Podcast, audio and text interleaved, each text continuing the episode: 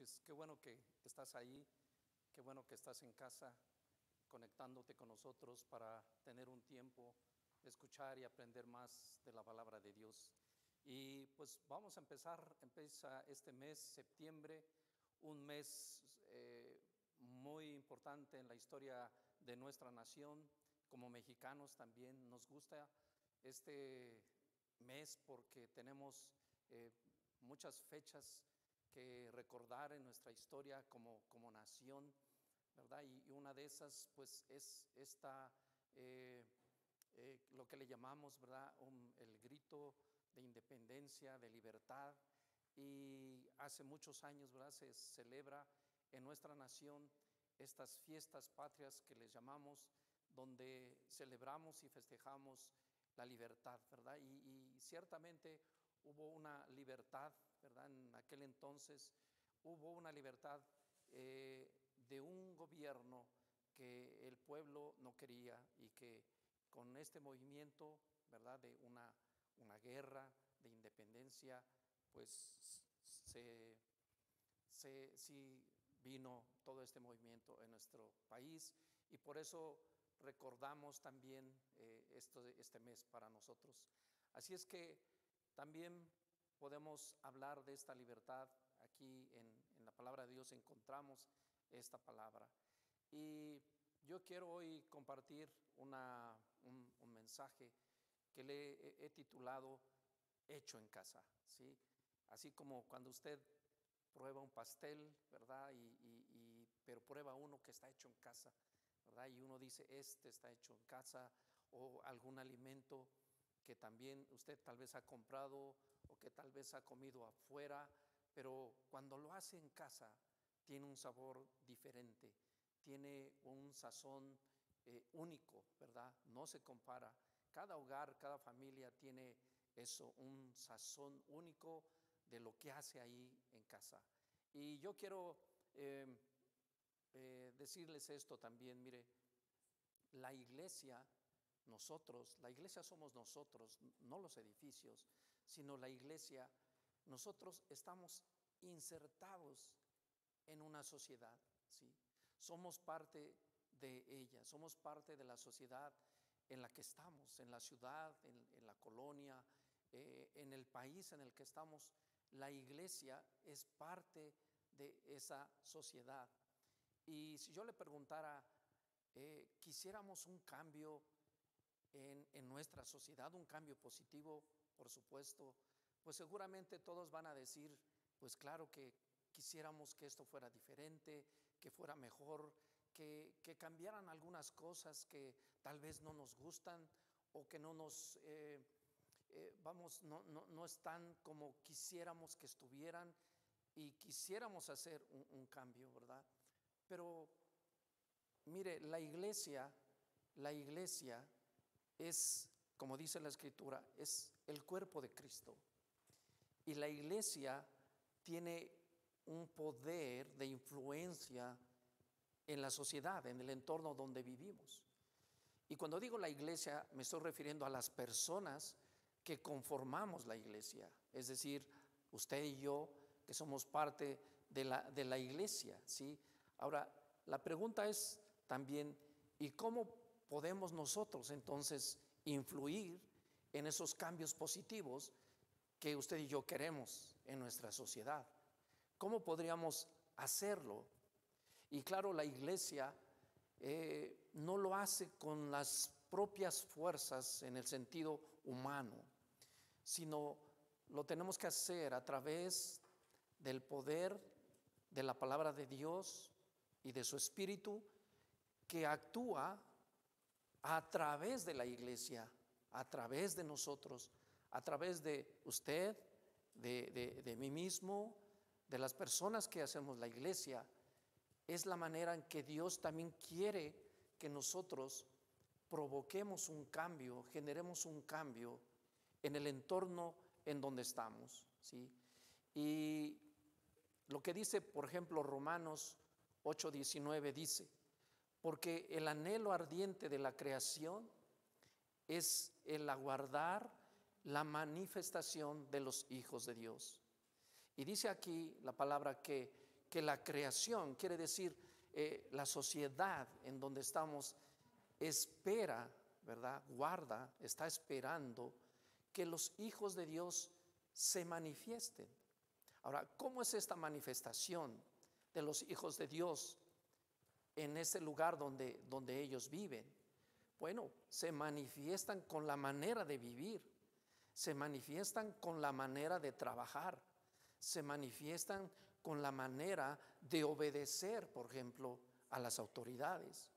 Esa es una manifestación de los hijos de Dios que viven aquí en la tierra, pero viven alineados a la voluntad de Dios. ¿sí? Eh, dice también el verso 21 de Romanos 8, porque también la creación misma, mire lo que dice, será libertada de la esclavitud de corrupción. Nosotros en este mes hablamos de la libertad, ¿verdad? Y, siempre lo referimos, pues que se vivía bajo una opresión de un gobierno, ¿verdad? De un gobierno civil que ciertamente eh, oprimía al pueblo y se quería esa libertad. Pero sabe que hay también eh, opresiones y también cadenas que necesitan romperse y que no son eh, algo que tienen que romperse físicamente ni a través de un ejército, sino la palabra de Dios dice que la creación será libertada de la esclavitud de corrupción, por ejemplo. Y corrupción eh, en términos generales quiere decir algo que se ha echado a perder, ¿verdad? Se ha corrompido se ha desviado, se ha torcido, eh, ha perdido su naturaleza. Pero dice aquí que eh, será libertada de esa esclavitud de corrupción a una nueva libertad, a la libertad gloriosa de los hijos de Dios. ¿sí? Y esa es la libertad con la cual nosotros podemos vivir y podemos también influir y también podemos nosotros influir en ese cambio positivo en nuestra sociedad. Otro punto que quiero mencionar eh, es este, que Dios puso en la tierra a la iglesia, a su iglesia, puso como cabeza a Cristo y la iglesia es su cuerpo. Y Efesios 3:10 dice, para que la multiforme sabiduría de Dios sea ahora dada a conocer, dice, por medio de la iglesia. ¿sí? Es decir, la iglesia tiene un papel muy importante, que es dar a conocer la sabiduría de Dios. El papel, el rol, la función que, que Dios puso a la iglesia, es decir, a las personas que conformamos la iglesia, es dar a conocer, como dice aquí, para que la multiforme sabiduría de Dios sea dada a conocer por medio de la iglesia. Así es que nosotros, como iglesia, tenemos un rol muy importante, un rol eh, muy, de, mucha influencia positiva, pero ¿sabe qué? Tenemos que hacer ese reflejo de la palabra en nuestra vida hacia la sociedad, empujando, generando, creando esos cambios positivos que, necesitamos todos. Así es que, mire, yo, yo, yo le, le hago una pregunta. ¿A usted le gustaría que, que, por ejemplo, hubiera ciudadanos en nuestra nación, en nuestra colonia, en nuestra ciudad, vamos a decir, que fueran honestos. Yo, yo, creo que sí.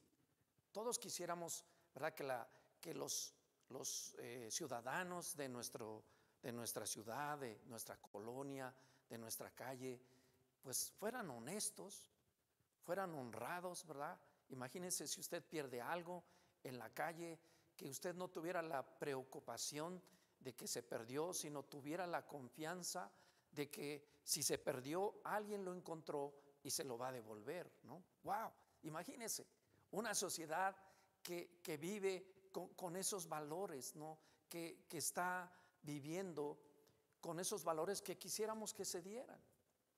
Pero la pregunta es, ¿por qué no pasa eso en la sociedad? ¿Por qué aquello que a lo mejor quisiéramos que pasara como tener una sociedad honrada, honesta, ¿verdad? Que, que, no, que no viviera con engaños. La pregunta es, ¿cómo es que esa sociedad podría cambiar? Pues mire, hay un principio que la Biblia establece. ¿sí? Si nosotros queremos que la sociedad nos dé ciudadanos obedientes, ciudadanos honrados, ciudadanos trabajadores, ¿qué tenemos que hacer? ¿Sabe qué tenemos que hacer? Es darlo primero a la sociedad. Si nosotros como iglesia damos aquello que quisiéramos ver de regreso, necesitamos darlo primero. Necesitamos entonces formarlo, ¿saben dónde? En la casa. Si nosotros queremos que de, de regreso el entorno donde vivimos sea como, como queremos o como lo hemos aprendido en la palabra de Dios, ¿sabe qué necesitamos? Necesitamos hacerlo en casa, formarlo en casa y darlo a la sociedad. ¿Y sabe qué va a pasar? Que da, pasado un tiempo, eso que hemos dado volverá otra vez pero volverá cambiado. ¿Sabe por qué? Porque lo que se ha dado es bueno, ¿sí? Y en, en ese punto la iglesia tiene un rol muy, muy importante que dar a la sociedad. Usted y yo como iglesia estamos llamados a dar esa semilla buena a nuestra, a nuestra sociedad para que al cabo de un tiempo dé un fruto como el que queremos ver. Lucas 6, capítulo 6 de Lucas y verso 38 dice esto, dad y se os dará. Y lo que quiere decir aquí es que si nosotros damos algo bueno, recibiremos algo bueno. Si de nuestros hogares salen cosas buenas, en el sentido de, de, dar, por ejemplo, hijos buenos a la sociedad, ¿qué va a venir de regreso? Algo bueno. Dice, dad y se os dará medida buena, apretada, remecida y rebosando darán en vuestro regazo. Quiere decir que aquellos, aquello que sembremos será devuelto en abundancia. Y dice aquí también, pero ahora en Lucas capítulo 6, en ese capítulo, pero más adelante en el verso 44. Mire, si, nosotros, por ejemplo, en, en lo natural, quisiéramos que, en, nuestro campo, a lo mejor en nuestro jardín o, en algún lugar, ¿no? A lo mejor nuestro jardín no es tan grande como para tener árboles, pero, pero suponga que tiene un campo donde sembrar. Y usted quisiera sembrar ahí árboles que den frutos, por ejemplo, una manzana, un durazno, una pera o algo. ¿Qué tiene que hacer? Pues sembrarlo, ¿verdad? Sí. Y si usted quiere manzanas, ¿qué tiene que sembrar? Pues un árbol de manzana, una semilla de manzana. Eso es lo que tenemos que hacer. Dice aquí Lucas 6:44, porque cada árbol se conoce por su fruto, pues no se cosechan higos de los espinos, ni de las zarzas se vendimian uvas. Es claro. ¿Qué quiero decir con esto? Que si nosotros ¿verdad? Queremos que nuestra sociedad o el entorno donde nosotros vivimos dé frutos buenos. ¿Qué tenemos que hacer? Sembrar frutos buenos. Y la pregunta es, ¿dónde, dónde conseguimos esa buena semilla? ¿Sabe? El lugar, el lugar donde se puede cultivar esa semilla buena es en los hogares en los hogares cristianos, en los hogares que conformamos la iglesia, porque ahí está la buena semilla. La palabra de Dios es una buena semilla que si nosotros sembramos, ¿sabe qué, qué va a pasar? Que recogeremos también frutos buenos. Vamos a recoger frutos buenos de aquello que sembramos. Pero ¿cómo podíamos esperar algo bueno si no sembramos cosas buenas? Hay una ley de, de, la siembra y de la cosecha, ¿verdad? Si nosotros, por ejemplo, en un campo sembramos maíz, ¿qué vamos a recoger? Pues maíz, ¿verdad? Si, si sembramos alguna otra semilla, pues eso también recogemos. Entonces, cuando dice Pablo en el libro de Efesios que la iglesia se le ha dado esa función de dar a conocer la multiforme sabiduría de Dios y que se le, ha encargado darla a conocer a través de la iglesia. Y entonces es a través de la iglesia donde nosotros podemos sembrar cosas buenas. Pero para eso tenemos que trabajarlas en casa, trabajar en los hogares, trabajar en, nuestra familia, para que nosotros ahora sí podamos ser un, un agente que influye para bien conforme, conforme a la voluntad de Dios. Así es que una cosa muy importante de cómo lo podemos hacer. ¿Sabe cómo podemos hacer esto? Poner fundamentos desde nuestra casa, en nuestra familia. ¿sí? Los edificios más altos que podamos ver, ¿sabe por qué pueden crecer tan o los pueden hacer tan grandes?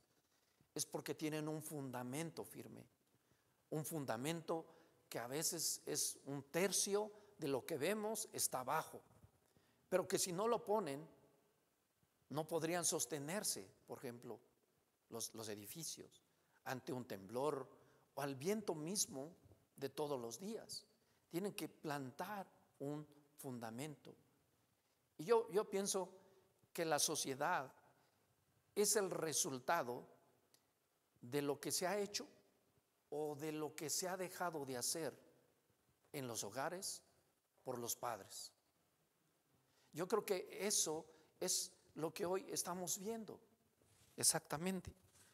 Así es que hay un pasaje en el libro de los jueces, capítulo 2 y verso 10, que habla de cómo cambió una generación donde vio cómo Dios los sacó de una esclavitud de Egipto que, que representa el pecado, que representa aquello que detiene al, ser humano, ¿verdad? Al, el pecado que lo esclaviza.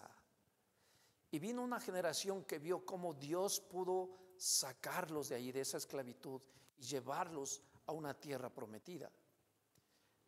Después vino un, un hombre llamado Josué, que lideró esta, esta sociedad, este pueblo, y que lo pudo llevar a un nivel mejor, a una tierra prometida que Dios les dio. Pero pasó esto, lo que dice aquí en el libro de jueces capítulo 2 y verso 10, dice, y toda aquella generación también fue reunida a sus padres, es decir, aquellos que vieron esa transformación, dice, y se levantó después de ellos otra generación que no conocía a Jehová ni la obra que él había hecho por Israel.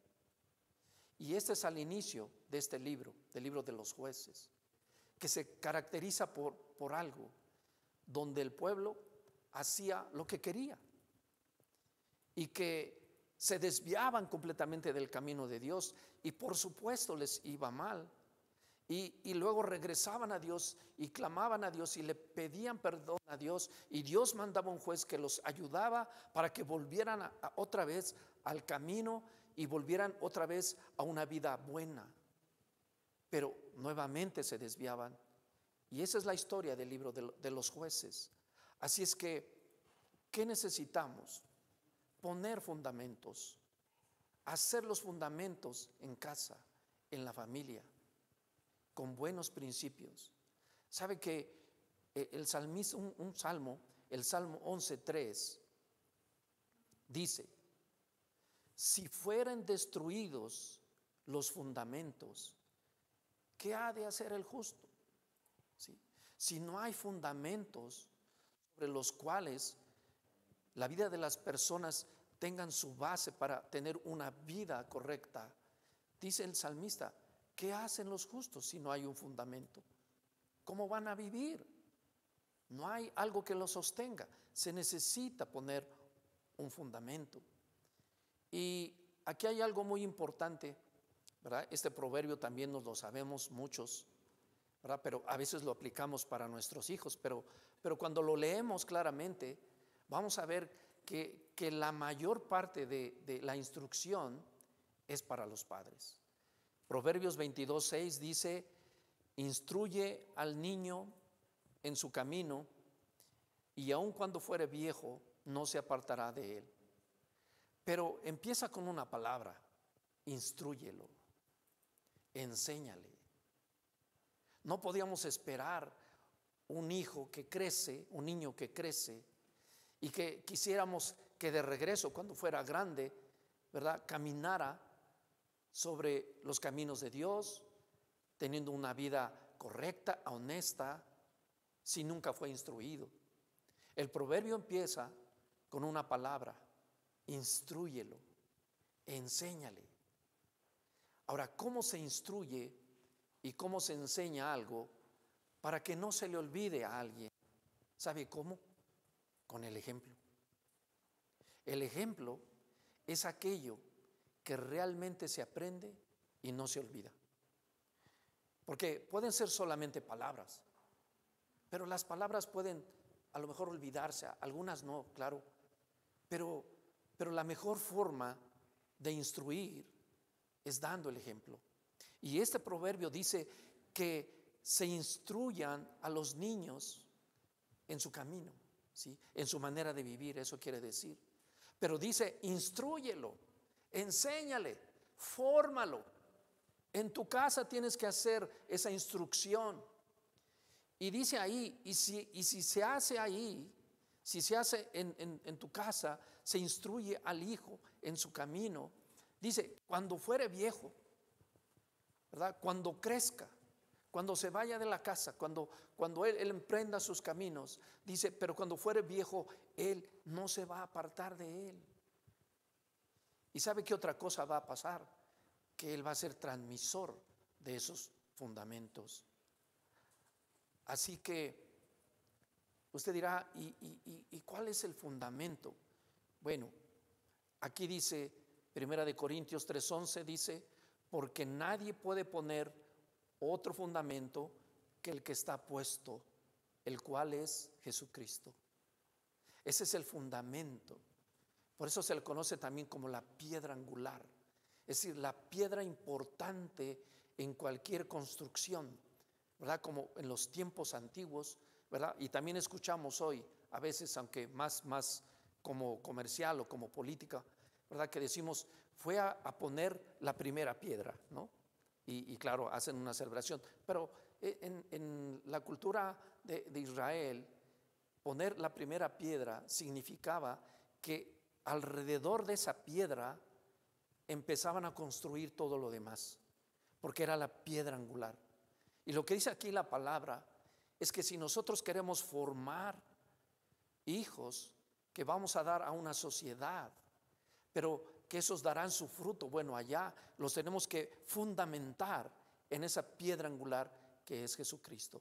Por eso dice Pablo aquí, nadie puede poner otro fundamento que el que está puesto, el cual es Jesucristo. Muy bien, pues quiero, quiero también avanzar en, en estos puntos. Mire, Hoy, hoy en día a veces nos da temor salir, ¿verdad? De, nuestra casa, por ejemplo, por la noche o ir solos a algún lugar. E, en fin, tenemos, eh, pues, no sé, ciertas precauciones, ¿verdad? Porque o, roban o asaltan o hay violencia, etcétera, ¿no? Y decimos, no, ya no se puede salir con tanta confianza porque es peligroso, ¿verdad? Y dice aquí ¿verdad? Segunda de Timoteo 3.1 dice, también debes de saber esto, que en los postreros días vendrán tiempos peligrosos. Ahora, ¿cuál es el peligro del que está hablando aquí Pablo a Timoteo? Le está diciendo, Timoteo, tienes que saber esto, que vendrán días donde los tiempos serán peligrosos. Y usted dirá, ¿y cuál es el peligro? ¿O de qué peligro estaba hablando ahí? Nosotros tenemos eh, temor, por ejemplo, bueno, no tenemos temor, pero eh, me, refiero eh, en, nuestra sociedad, por ejemplo, pues yo leo las noticias y hay secuestros, hay violencia, hay robos, hay muchas cosas, ¿no? y da, pues tenemos que ser precavidos también para eso. Ahora, ¿de cuál peligro estaba hablando Pablo a Timoteo? ¿Cuál era el peligro? Bueno, el peligro lo, describe en el verso 2 y le dice, porque habrá hombres amadores de sí mismo. Ese es el peligro que él estaba advirtiendo. Habrá, está refiriéndose al género humano, habrá hombres avaros, vanagloriosos, soberbios, blasfemos. Y fíjese lo que dice aquí, desobedientes a los padres. Pablo dice, va a haber tiempos peligrosos. Y los tiempos peligrosos se van a caracterizar por esto. Los tiempos peligrosos él lo estaba viendo en las personas. Porque al fin y al cabo, lo que pasa lo hacen las personas. Y el peligro que estaba viendo, entre otras cosas, él vio un peligro, que los hijos desobedezcan a los padres. Entre otros, también dijo, habrá hombres ingratos, hombres impíos. ¿Qué quiere decir? Que, que, no hacen caso de Dios, que no creen en Dios o no quieren creer en Dios. Dice que haya hombres sin afecto natural, implacables, calumniadores, intemperantes, crueles, ¿verdad? Sí, hoy, hoy cada vez yo veo las noticias y vemos la crueldad con las cosas que se hacen cada vez más. Y de estos estaba hablando Pablo a Timoteo de lo que iba a haber en esos tiempos, tiempos peligrosos. Pero voy a leer el, el verso 14. Ahora la recomendación a las familias de la iglesia. Dice esto, pero tú, o ustedes, o, Pablo le está hablando a Timoteo, pero tú persiste en lo que has aprendido y te persuadiste, es decir, te convenciste, sabiendo de quién has aprendido. Y dice aquí otra vez muy importante, y que desde la niñez has sabido las sagradas escrituras. Cuán importante es que en los hogares cristianos, en los hogares que, creemos en Jesucristo y que lo hemos aceptado en nuestro corazón, pongamos el fundamento y enseñemos a nuestros hijos con la palabra de Dios. Él dice aquí que desde la niñez ha sabido las sagradas escrituras, las cuales te pueden hacer sabio para la salvación por la fe que es en Cristo Jesús. Y nos vuelve a recordar ¿Sabe dónde empieza ese fruto bueno que queremos ver? Empieza en casa. Lo tenemos que hacer en casa. Lo tenemos que formar en casa. ¿Y sabe qué está hablando la palabra? Mucho de esto está hablando a los padres. A los padres quienes tenemos la responsabilidad de guiar, de instruir, de enseñar a nuestros hijos por el camino de Dios. Y como dice el proverbio, para que cuando crezcan, cuando sean grandes, no se aparten de él, de, este fundamento. ¿Sabe? Yo pienso que, mire, algún, algún día nuestros niños crecen y, se van de, nuestra casa, ¿sí? Porque tienen que tomar eh, su propio camino o aprenden cosas, estudian o tienen que salir a trabajar. Y va a haber un tiempo en donde nosotros como padres no podremos estar todo el tiempo con ellos. Y sabe que ellos tendrán que caminar por el camino en el cual la vida se los presenta y ellos tendrán que tomar sus decisiones. ¿Y sabe cuál es el mejor escudo que tendrán? El fundamento que ellos lleven y que han aprendido en casa. Y por eso también la palabra de Dios dice que, que la palabra de Dios es como una lumbrera a nuestro camino, como algo que nos va a ayudar a mirar el camino por donde caminamos para no tropezar. Lumbrera es tu palabra a mi camino, ¿sí? Y lámpara, tu palabra es a mis pies. Y eso es el punto que tenemos que, hacer. Yo quiero cerrar este, este, mensaje, esta, esta predicación, con, con un ejemplo, con un ejemplo, y quiero enfocarme a la obediencia. ¿sí? Pero claro, siempre a lo mejor como padres pensamos que la obediencia pues es la que aplica a los hijos, ¿no?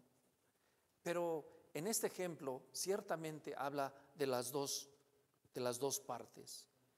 La parte que hacen los padres y la parte que hacen los hijos. Y yo quiero enfocarme también en, mostrar lo que dice la palabra acerca de la obediencia en los hijos, pero que fue plantada por los padres. Si nosotros queremos, ¿verdad?, encontrar una sociedad, un lugar donde haya personas obedientes, ¿qué tenemos que hacer? Tenemos que sembrarlas, tenemos que hacerlas, tenemos que formarlas. Y voy, a ir rápidamente aquí, está en el libro de Jeremías capítulo 35, ¿sí? y habla de una familia, una familia de un hombre, el cual su nombre fue Recab, Recab, ese fue el nombre. Y se le conoce como los recabitas, ¿no? que fueron descendientes de Recab. Y le comento eh, el contexto para que, para que podamos avanzar, porque quiero enfocarme en un par de puntos aquí. Pues mire, resulta que en los tiempos del profeta Jeremías, Dios había mandado a sus profetas para hablarle a su pueblo y cambiaran su manera de vivir y se alinearan a, vivir conforme a la voluntad de Dios. Pero, ¿sabe qué pasó? Pues no obedecían. Entonces, eh, Dios le dice a este profeta que vaya y visite a esta, a esta familia, la familia de Recab. Y le dice, ¿y sabes qué? Quiero que los invites y los traigas al templo. En aquel entonces estaba el templo y los lleves a uno de los aposentos altos, es decir, a un lugar eh, no cualquiera, sino un lugar de, de, verdad exclusivo en el templo. Y además, pues era un lugar muy bonito con, con, todos los eh, utensilios que usaban ahí, pues eran eh, hechos para que estuvieran en el templo. Así es que dice que el profeta los llevó y sabe que los sentó a la mesa, hizo esto puso copas o tazas y les invitó vino, ¿sí? Vino en, el templo. Y dice aquí el verso 6, el verso 5 dice, y puse delante de los hijos de la familia de los recabitas tazas y copas llenas de vino y les dije, bebed vino. Y mire la respuesta de, de esta familia, de estos que estaban allí. Mas ellos dijeron, no beberemos vino.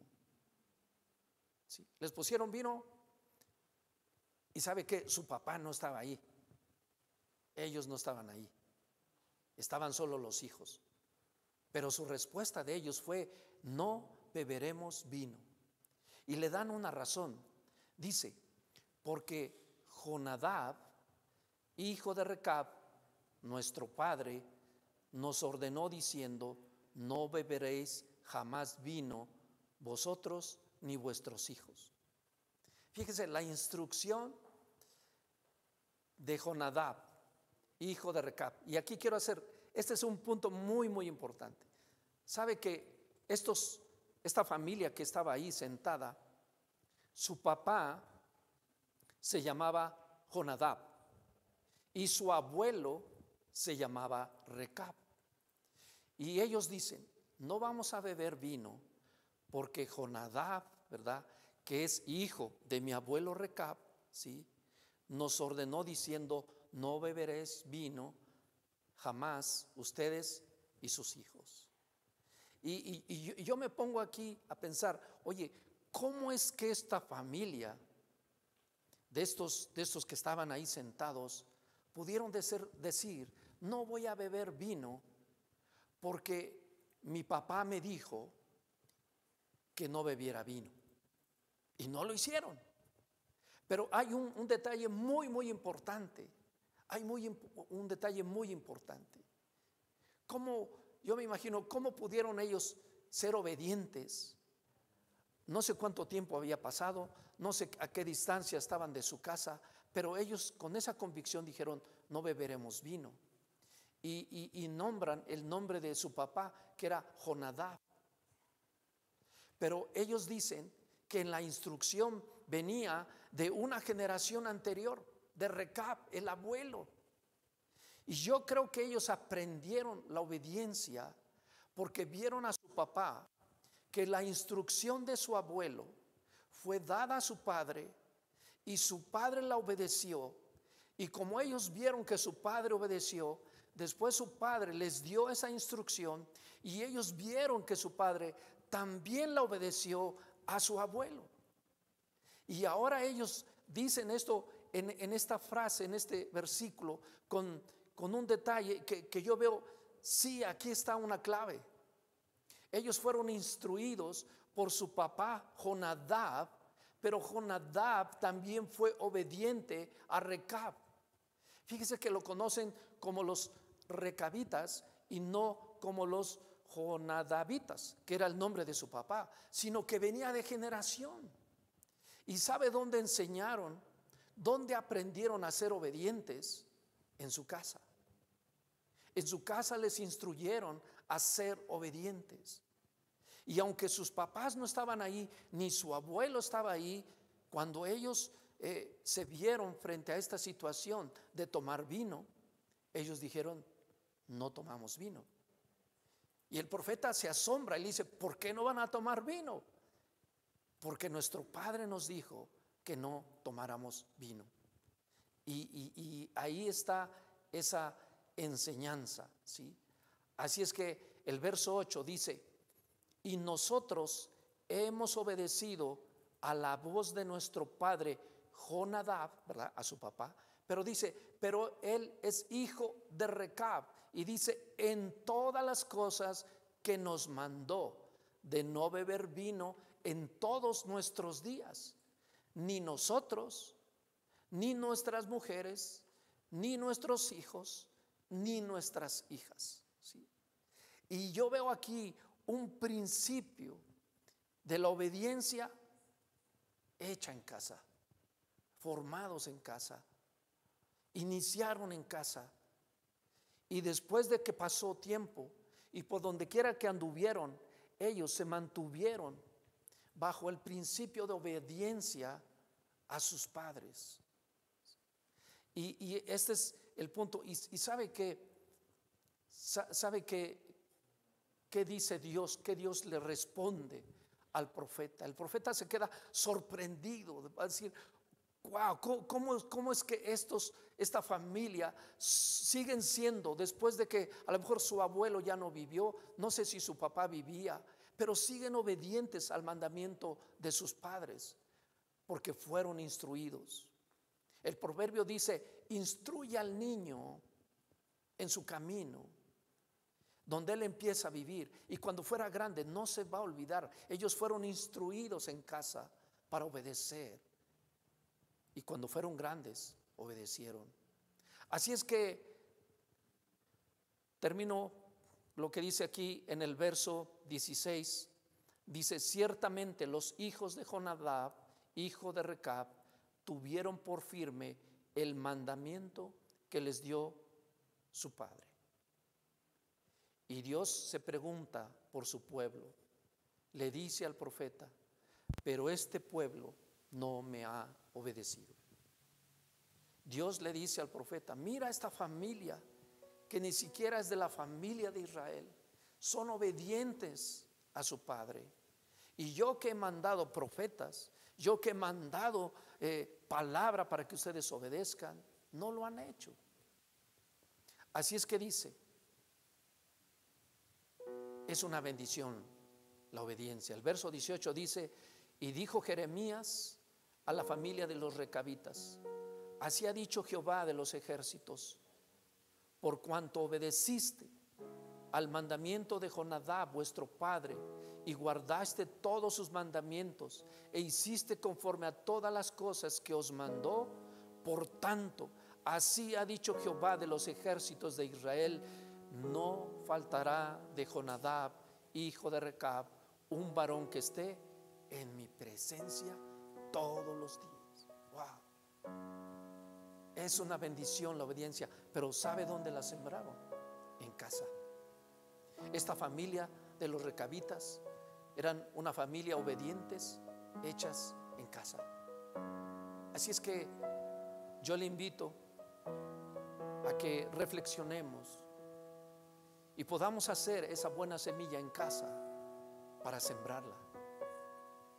Y al cabo del tiempo dará su fruto, su fruto abundante.